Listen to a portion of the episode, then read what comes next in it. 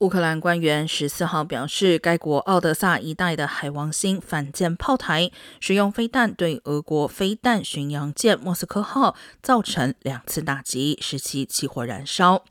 俄国国防部先前证实，该舰因弹药爆炸严重受损，之后表示该舰已在恶劣天候中被拖回港口时沉没。美方早前也指出，莫斯科号在对付舰上火势，但相信船体已严重毁损。